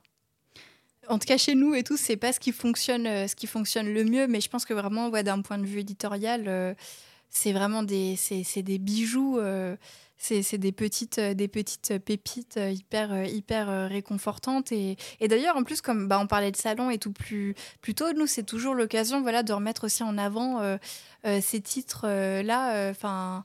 De, de, les, de, les conseiller, de les conseiller aux lecteurs et, et de leur faire voilà, découvrir aussi des, des, des, auteurs et des autrices qui, qui, qui, qui, ne connaissent pas forcément. Après, par exemple, pour la collection Life, bon, bah là, on a The Ice Guy and the Cool Girl, bah, qui a une adaptation animée aussi. Je pense que ça, ça a bien aidé. Enfin, bon, les adaptations animées, en général, ça peut ça se ressent peut-être pas forcément en tout cas dans, dans, les chiffres de vente, mais en tout cas ça permet à, aux lecteurs, tu vois, d'identifier un peu plus l'œuvre aussi. C'est ça. Donc euh, donc euh, c'est toujours euh, c'est hyper hyper important et puis bon on est super content à chaque fois dès qu'une œuvre est adaptée en animé. Hein. Nous comme avec Aohashi par exemple, moi j'étais j'étais j'étais très très contente. Mmh. je crois que je me suis encore éparpillée par rapport à tes questions. Attends. Non, il y a non, c'est même très bien parce que ça me permet de, de revenir sur, je pense, les deux derniers points et après, je vais pas euh, euh, t'embêter plus que ça. Mais euh, justement, tu as parlé d'œuvres et de collections. Et du coup, le premier point que je vais, sur lequel je voulais revenir, c'est que bah, Aohashi, Shioran, c'est un peu les œuvres emblématiques qui ont accompagné le, le, lancement de Mogetsu. Et je voulais savoir, bah, toi, en fait, de ton côté, quelle est euh, l'œuvre euh, où tu te sens, on va dire, le plus proche, euh, laquelle tu t'entretiens un rapport un peu plus intime que les autres? Ouais. Alors, c'est vrai que ça, c'est une question qui est pas évidente, mais je pense que tu l'as que tu l'as cité parce qu'en fait, c'est Aohashi. Ah, ça, en fait, souvent, ça en surprend un peu, un peu plus d'un, mais Aohashi, ouais, je pense que c'est vraiment le manga dont je suis euh, le plus proche et parce que euh, alors je vais peut-être m'attirer quelques détracteurs hein, je ne sais pas mais alors je, je vraiment je, je, je n'aime pas du tout euh, le foot.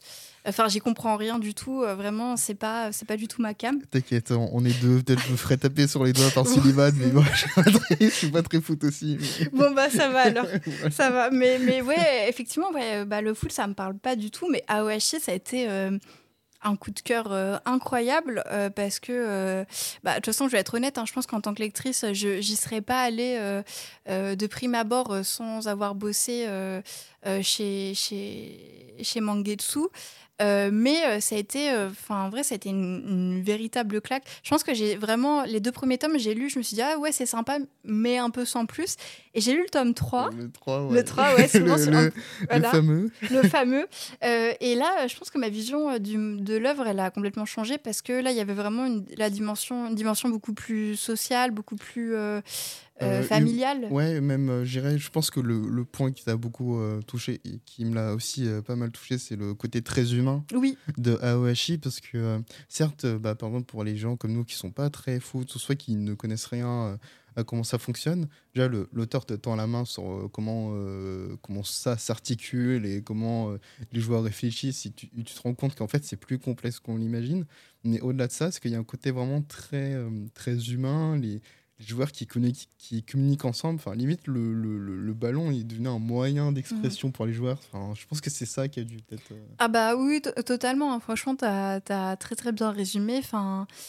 Comme tu le dis, en fait, à Ohashi, euh, ce que je trouve très fort avec, euh, avec ce manga, c'est que.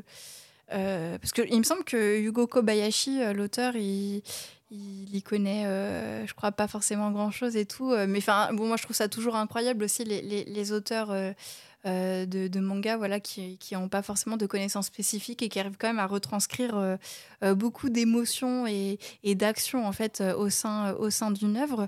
mais effectivement, avec Aohashi, je trouve que même quand tu n'es pas fan de foot, vraiment c'est hyper didactique, très très bien expliqué.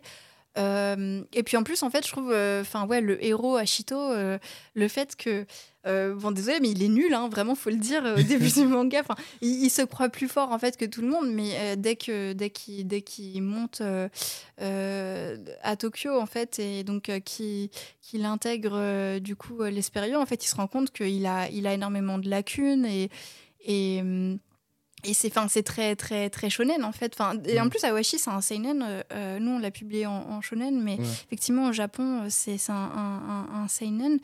Parce que c'est vrai qu'il y a des thématiques bah, très très très très adultes. Mais mais oui enfin le développement par exemple du personnage d'Ashito il est hyper intéressant parce qu'il commence voilà avec énormément de lacunes. Et en fait ça prend du temps. Enfin, c'est pas, c'est pas une progression fulgurante, tu vois, comme mmh. dans plein, plein d'œuvres et tout. Vraiment, il prend le temps de, de, de, de s'améliorer et parfois ça prend plusieurs tomes en fait avant qu'il puisse euh, qui puisse euh, contrôler euh, parfaitement un certain type de passe ou, autre. Et, enfin voilà, et qu'il arrive à, s'intégrer dans, l'équipe dans laquelle il, évolue.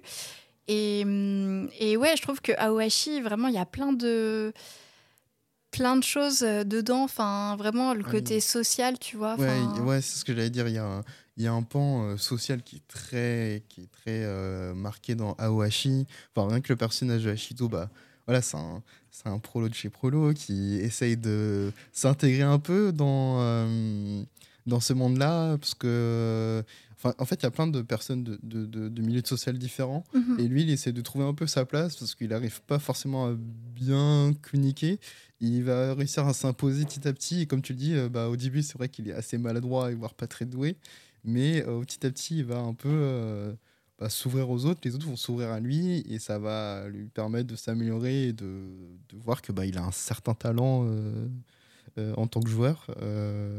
mais mais c'est ça qui est super, et, d'ailleurs, si je peux me permettre, si mhm. tu aimes bien voilà, ces auteurs qui connaissent pas forcément un domaine, mais qui essayent de se renseigner, qui a un côté très humain, avec tous ces aspects-là que tu as cités que dans, dans Awashi je te conseille vivement euh, Space Brothers. Ok, d'accord. Ok. C'est un manga, euh, bah, comme le nom l'indique, sur l'espace, où tu suis en fait deux frères. Un qui a choisi euh, en fait un peu d'abandonner son rêve et qui est devenu salaryman, et son autre, son petit frère qui a choisi de devenir astronaute et qui est devenu astronaute.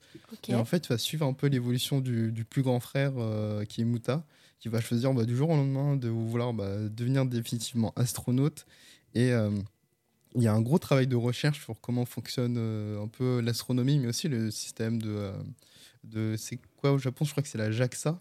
Euh, et il y a vraiment un travail de recherche, et surtout, c'est une très belle, très belle aventure humaine. jamais vu un manga qui fait si bien, qui, qui, réchauffe vraiment autant le cœur. Et surtout, il n'y a aucun personnage secondaire qui est mis de côté.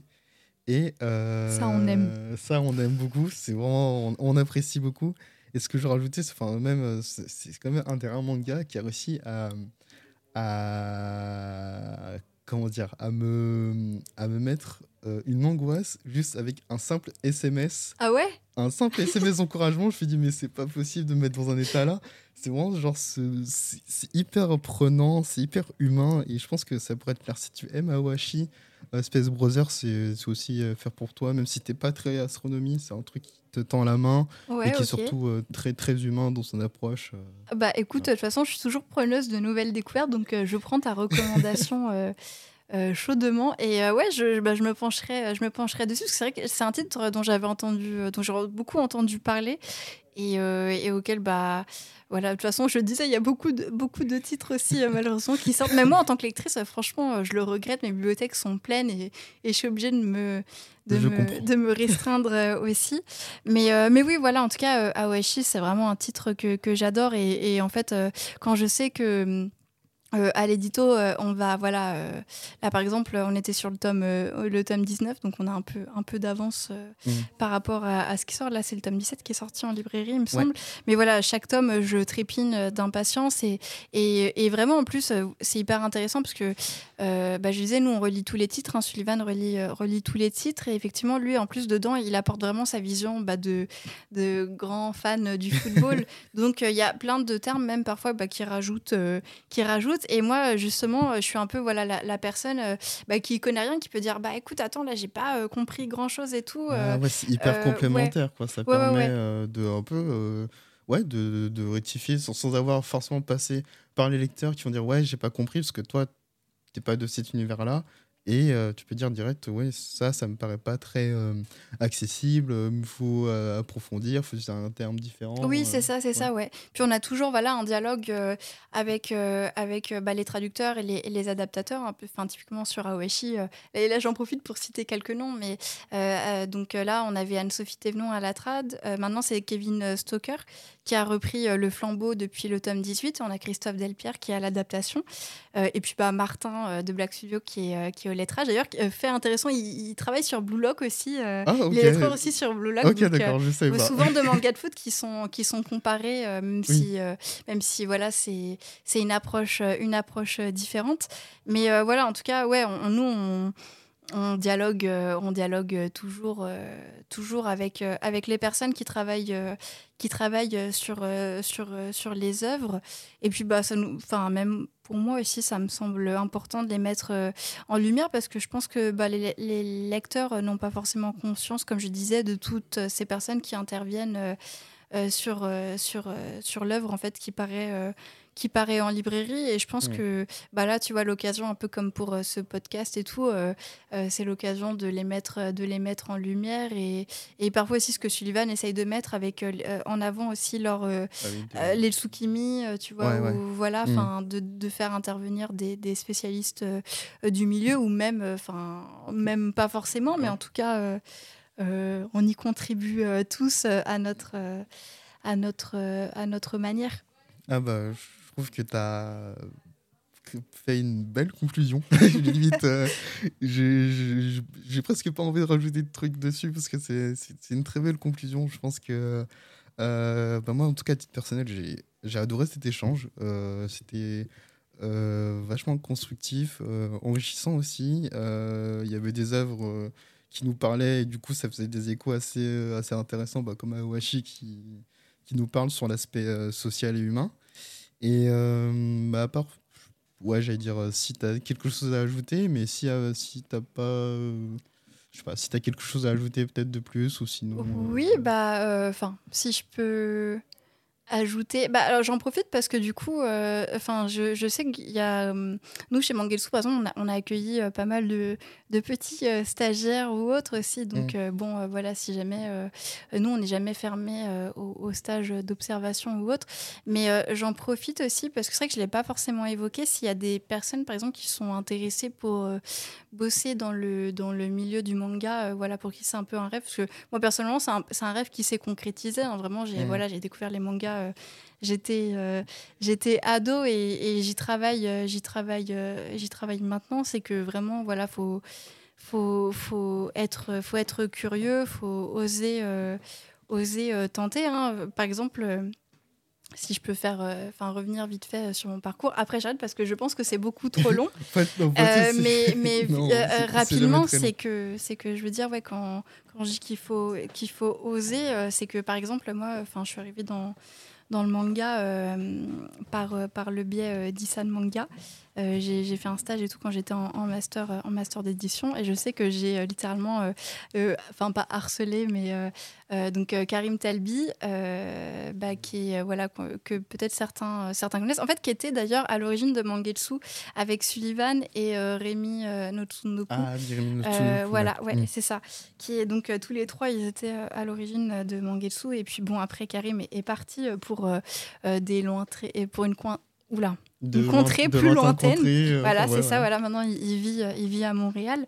mais voilà, donc, enfin, je voulais dire qu'il ne faut pas hésiter à pousser un peu la chose parce que moi j'ai eu l'occasion donc de faire mon stage aux éditions Isan Manga comme assistante éditoriale quand j'étais en master parce qu'en fait j'ai euh, j'ai envoyé voilà plusieurs euh, messages euh, par le biais de la page Facebook où après je, je me disais c'est une petite maison j'y accéderai jamais et en mmh. fait un mois plus tard j'avais une réponse bah, justement de Karim qui me disait ouais je suis intéressée on peut faire un entretien et, en fait, euh, euh, moi, à cette époque-là, j'avais déjà trouvé un stage ailleurs et je me suis dit, bon, Carola, tu t'y es pris un peu tard. L'année prochaine, tu recommences plus tôt. Et en fait, ce que j'ai fait, c'est que vraiment, plusieurs mois avant euh, le début de mon stage de dernière année de master, j'ai renvoyé un message en insistant en disant, bon, bah voilà, j'avais essayé et tout. Est-ce que là, vous recherchez toujours quelqu'un? Donc, j'ai pu, voilà, j'ai pu rentrer, rentrer dedans et ça a été, ça a été un stage. Enfin, vraiment, c'est euh, enfin, j'étais hyper contente. Euh, euh, Karim et Sullivan, je les rapproche toujours un peu pareil parce que ils ont un peu une, approche tu très bienveillante de, de, d'accompagner en fait les personnes avec qui, qui ils travaillent. Donc j'ai appris, j'ai appris énormément de choses. En fait, en parallèle, pour Isan Manga, je travaillais pour Japan Expo aussi. Ah oui, Voilà, je travaillais au service des expositions. Et, et en fait, après, j'ai pu continuer mon petit bout de, de chemin parce que je pense que Karim était très satisfait de comment, comment je travaillais. Et en fait, après, j'ai eu l'occasion de, de travailler aux éditions Kiun en fabrication. Euh, bon, fait un peu étonnant souvent parce que moi j'y connaissais pas grand chose et tout, mais, mais euh, la maison d'édition m'a fait confiance et donc euh, j'ai pu bosser quelques mois euh, là-bas sur de très beaux titres. Hein, Jutsu Kaisen par exemple, j'ai eu Ah l'occasion oui. de bosser dessus, donc j'étais vraiment au lancement et tout, j'étais j'étais hyper contente. Et t'as appris sur le tas, quoi. J'ai appris sur le tas effectivement et ça me sert, ça me sert en fait toujours aujourd'hui parce que en fait ça permet d'avoir une, une vision complémentaire.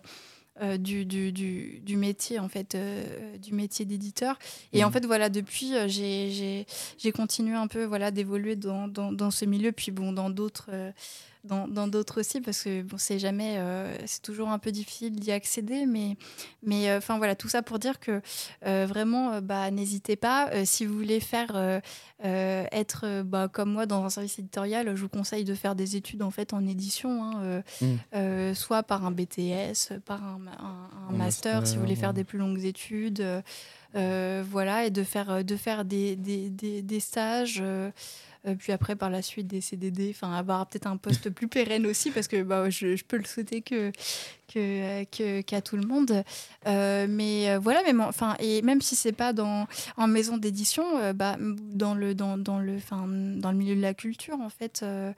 Euh, euh, voilà, euh, que ça soit comme journaliste, euh, Mm. voilà, comme, enfin, comme, comme toi, que ça soit euh, en librairie. hein. Par exemple, là, j'ai une de mes collègues, euh, Anaëlle, euh, par rapport à mes collègues Nour et Emma, qui, elles, ont bossé du coup en édito, euh, euh, respectivement chez Pika et, et Kurokawa. Euh, oui, ouais. Euh, euh, bah euh, voilà, Naël par exemple, elle a bossé euh, chez Mola et tout en librairie et, et au quotidien, euh, bah c'est c'est c'est c'est hyper enrichissant en fait euh, d'avoir euh, d'avoir euh, son avis. Je pense un peu comme avec Alexandre en fait de, de Naban parce que comme Oui. j'ai écouté son interview aussi, euh, ces mots me reviennent en tête. Mais effectivement, comme une fois dès qu'on a eu le contact avec avec les les, les lecteurs, enfin les lecteurs en fait, ça ça nous quitte jamais vraiment et donc on a toujours un peu cette, cette vision-là qui s'applique au quotidien dans, Ouais, dans notre... Cette approche. dans- cette approche effectivement dans notre travail. Et voilà, et pour le mot euh, de, de la fin, parce que je suis désolée, ça sera très long. Non, il n'y a pas de souci. Euh, c'est que oui, vraiment, bah, soyez, soyez curieux. Il n'y a pas, il y a pas d'âge pour euh, lire les pour lire des, des mangas, hein, qu'on soit, qu'on soit jeune, euh, euh, adolescent, euh, adulte, euh, plus âgé. euh, vraiment, il n'y a, il y a aucun âge pour, pour se pencher euh, euh, dans, dans bah, Ouais. Je, ah, je, je, je perds mes mots à, à Ah la toute fin. Mais enfin voilà, dans, dans ce bel euh, univers et tout que, bah, qui, est, qui, est, qui est le manga, hein, il y a, enfin, je pense qu'il y, a une- il y a une diversité euh, d'œuvres euh, qui est proposée de, de nos jours, euh, bah, qui est suffisamment grande en fait pour, euh, pour se pencher. hein. Et puis bah, s'il y a des gens voilà, qui n'aiment pas lire, enfin qui sont perturbés par le fait de lire euh, euh, de, de droite à gauche, bah, il y a des œuvres hein, qui existent où c'est où c'est euh, tout l'inverse. hein. Je fais la- le petit instant pub. Bah, par exemple, nous, on a Bibliomania chez nous Oui, par vrai. exemple, qui est publié en sens de lecture français, euh, même si c'est pas, on n'a pas du tout changé le sens de lecture. En fait, il a été publié comme ça au Japon. Et d'ailleurs, en fait, j'en ai pas parlé euh, tout à l'heure, mais cette fille ne s'arrête jamais. Ah non fou. mais, non, mais c'est- non, je trouve ça intéressant. Euh, Vas-y, moi, c'est je- jamais, très... c'est jamais long. Donc... Vas-y, J'en- ai pas parlé tout à l'heure, mais Bibliomania, par exemple, d'un point de vue éditorial, ça a été hyper, euh, hyper intéressant à, à travailler parce que, enfin, vraiment, ça a été hyper, hyper singulier à, à travailler parce que déjà, c'était une œuvre qui, qui nous a été proposée. Euh, par, euh, par euh, bah, une agente et tout avec qui on a beaucoup travaillé, Pauline Ferrari. Voilà, donc, parce que, en fait, souvent, je le dis peut-être pour les, les auditeurs qui, qui ne savent pas, mais souvent, oui, en fait, en général, on, on ne communique jamais avec, en direct avec les éditeurs japonais, on passe toujours par des agences euh, qui font l'intermédiaire, en fait, entre éditeurs français et éditeurs japonais. voilà, donc parfois, ils parlent, ils parlent anglais, parfois français. Euh, et, donc voilà, donc Pauline, elle, c'est une, Française qui est, expatriée au Japon et donc qui, nous a proposé ce, très beau titre. Et Biomania, ça a été vraiment une, énorme surprise parce que voilà, dans les grandes lignes, on revisite un peu d'Alice au pays des merveilles. En fait, souvent même un peu Alice au pays de la folie pour, les gens qui connaissent qu'on jouait aux jeux vidéo. Oui, oui, c'est voilà. Euh, qui est un très, un très, bon, un très bon jeu hein, sur PS3. Euh, mais. Euh, mais, mais oui, oui, enfin, qui est voilà une revisite voilà très sombre d'Alice au pays au pays des merveilles. Et ça a été hyper intéressant en fait à bosser éditorialement parce que euh, en tant qu'éditrice, c'est vraiment, je pense, le titre où j'ai eu le moins de corrections à faire. Vraiment, moi, je suis du genre à retoucher beaucoup. En interne, on retouche ah beaucoup. Et là, je crois que j'avais genre peut-être cinq euh, corrections. Et donc, euh, voilà, on avait, on avait Anaïs de Black Studio à la, à la traduction. on avait Sophie Petit-Prête à la correction. On avait Catherine Bouvier aussi du Black Studio au lettrage. vraiment, elles ont fait toutes les trois types féminines hein, qui ont fait un, travail formidable. On a eu Spade également aussi au euh, au logo. Et Axel, euh, c'était euh, notre, notre fabricante, donc là qui est partie, ça a été vraiment aussi elle son petit bijou parce que c'est elle qui a eu l'idée de la couverture en fait, ah oui, qui a proposé la couverture alternative en fait de reprendre, mmh. de reprendre l'ouvrage qu'on voit à l'intérieur. Donc voilà.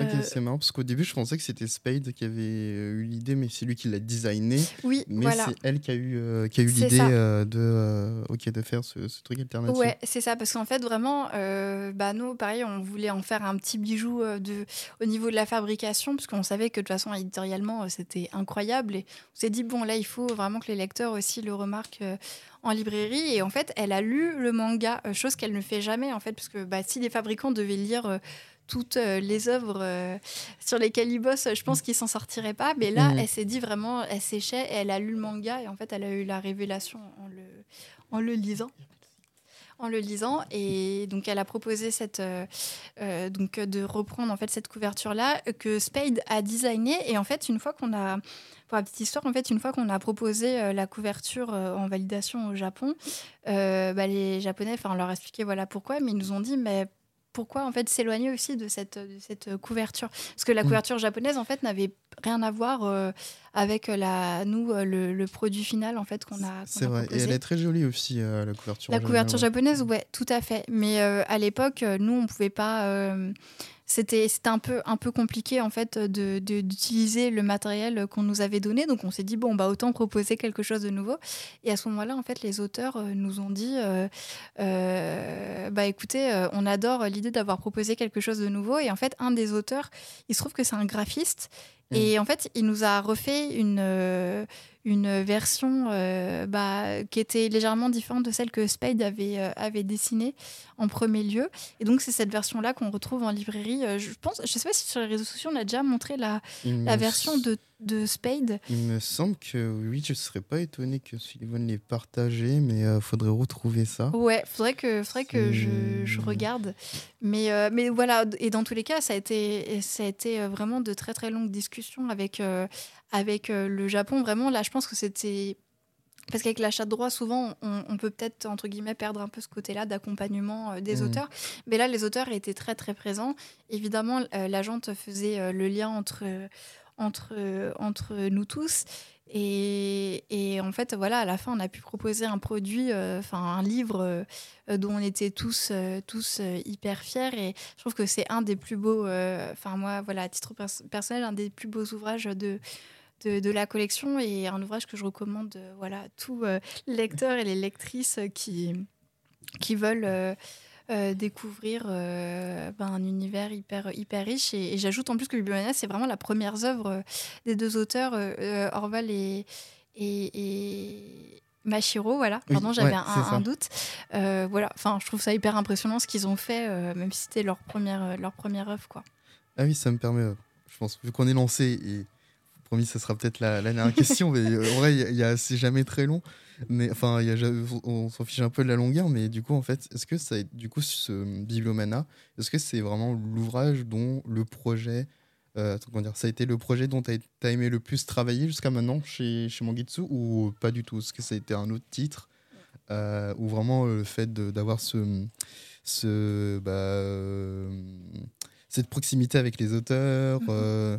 de proposer des idées, que, comme tu l'as dit, qu'il y a eu très peu de corrections. Est-ce que vraiment ça, ça en fait le projet qui t'a vraiment le plus captivé Ouais, je, franchement, je, je pense oui, parce que comme tu le dis, euh, c'était euh, ouais, un, projet assez titanesque et qui a, qui a nécessité vraiment euh, plusieurs mois de, de, de, de discussion avec, euh, avec euh, les auteurs et l'éditeur euh, japonais. hein. D'ailleurs, c'était même pour ça euh, qu'on avait euh, repoussé euh, euh, la sortie, parce qu'à l'origine, il était prévu en, en novembre 2022.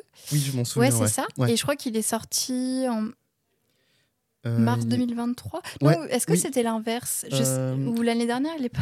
Non, je, il- je suis non, perdue. Non, il me semble que c'est bien ça, que ça devait sortir en 2022. Non, oui, il est sorti cette année, voilà. Et oui. c'est sorti cette année, Ouais, parce le que c'était 29 mars. récemment. Je me rappelle encore d'un article d'un ami, euh, Johan, qui avait fait un très Ouais. beau article sur, euh, sur Bulomana, sur le, la- le symbolisme de, de la lecture et du savoir. Donc, euh, ouais, je me souviens que Oui, c'était bah mars, effectivement, d'ailleurs, on passe le coucou à Joanne, parce que nous, Oui. il nous a fait une très très belle préface aussi sur Fragments euh, d'horreur de Junji.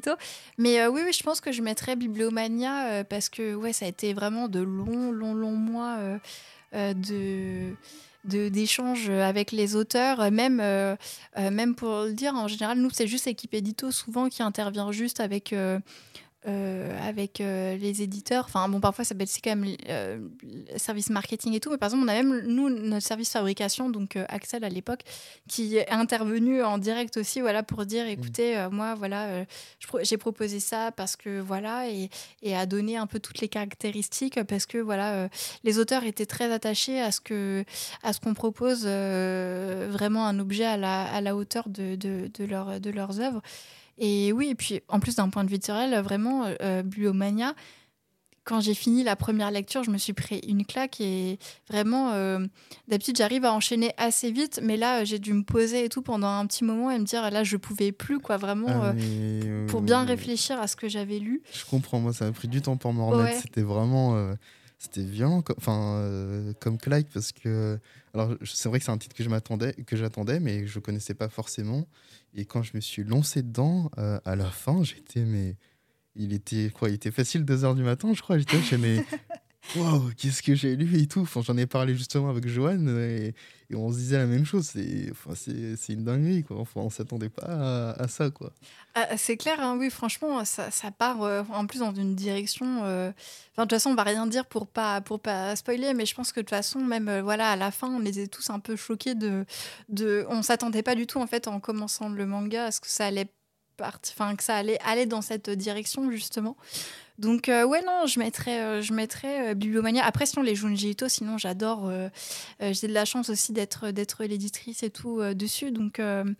Euh, donc euh, j'adore euh, j'adore les, bosser sur ces titres. Et puis ouais comme je disais voilà bosser avec Black Studio main dans la main puis avec voilà avec Moreau et puis avec avec le préfacier ou le préfacière à chaque fois c'est trop bien. Là par exemple on a dernier enfin le prochain Junji Ito du coup ça sera les cauchemars de Mimi Oui. prévu en octobre euh, et donc on a une très très belle préface de Miyako Slocombe et oui on, on la Oh. retrouve toujours Toujours, toujours. Non, mais en même temps, elle fait un taf euh, absolument incroyable. Et, euh, mais ouais, c'est c'est top. Et, alors, ouais, je, je sens que tous les deux, on pourrait partir très, très, très Il faut, loin. ouais, je pense qu'il faut mettre un peu une fin là, à cette, ça, à on peut cet partir très très loin, mais on va, je pense qu'on va s'arrêter là. Et puis, encore une fois, moi, je suis, bah, j'ai adoré cet échange. Je suis super content de t'avoir euh, reçu euh, bah, sur le, le blog, le podcast. Euh, si tu as envie de revenir, bah, avec plaisir, Bah. pour rallonger encore ça. Écoute, le plaisir est totalement partagé. Je m'excuse si je suis partie un peu dans tous les sens, parce que c'est vrai que c'est la première fois que, que je fais euh, du coup bah, ce genre, euh, ce genre d'intervention. Mhm. Donc je suis pas du tout, je n'ai pas le, le, le verbeux de Sullivan, on va dire, hein, vraiment. Après, c'est peut-être pas plus mal, parce que bon, je t'ai- je je t'aime bien Sullivan et tout, mais euh, déjà, oui, c'est vrai qu'il peut partir dans des longs tunnels. Et en C'est même temps, c'est pour- clair qu'il parle beaucoup. C'est ça, et en même temps, euh, euh, comme tu l'as dit, on voit souvent la tête de Lucisco, souvent la tête de Sullivan, et je pense que c'est important de mettre en avant des personnes comme toi qui, sont, qui ont bah, un travail bah, assez direct sur, sur, dans l'édition. Euh, et donc, euh, je pense que c'est important que tu puisses euh, partager tout ça et, par- et partager ton point de vue.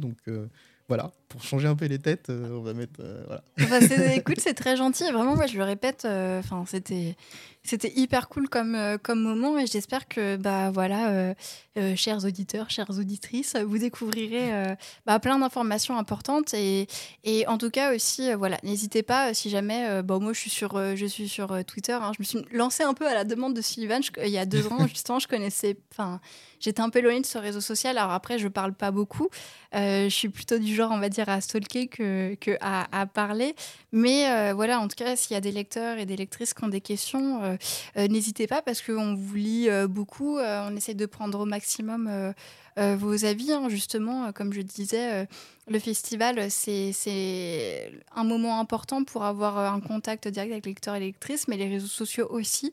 Donc, euh, bah, n'hésitez pas. Euh, et, mais bien sûr, il faut que ça reste constructif et pas. Euh, et enfin voilà, vous pouvez ne pas être content, mais juste tant que c'est fait dans la joie et la bonne humeur. Restez courtois. voilà, restez courtois. Et, et, du coup, c'est carolfbr ou... FBR, ouais, c'est ça. Exactement. Ok, donc oui, si vous voulez la suivre, c'est carolfbr sur, sur Twitter. Et, et, du coup, bah, on va, on va s'arrêter là. Et vraiment, c'était vraiment passionnant.